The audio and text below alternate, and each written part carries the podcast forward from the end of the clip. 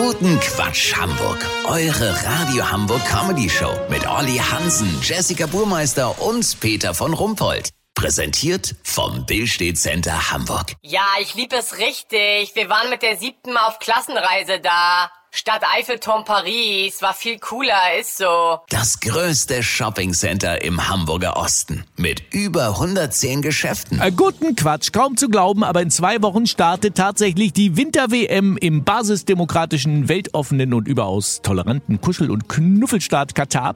Warum auch immer reißt die Kritik an der Vergabe der WM in die Wüste nicht ab und selbst unter HSV-Fans gibt es Boykottaufrufe. Allen voran die HSV-Supporters. Sie wollen doch tatsächlich die WM boykottieren. Olli Hansen, du denkst, schläfst und fühlst in Blau-Weiß-Schwarz.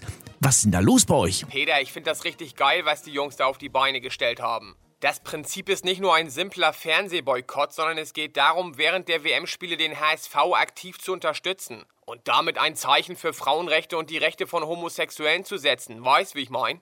Aber da ist doch Winterpause.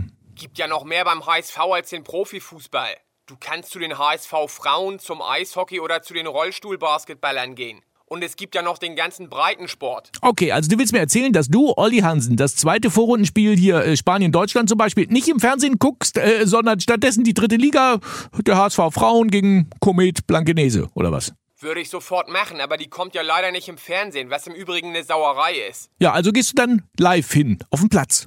Ich selber gehe jetzt nicht, aber ich weiß, dass welche von uns wohl vielleicht hingehen, wahrscheinlich. Mhm, das klingt jetzt nicht so entschlossen nach Boykott, Olli. Um mich geht das jetzt gar nicht, Peter.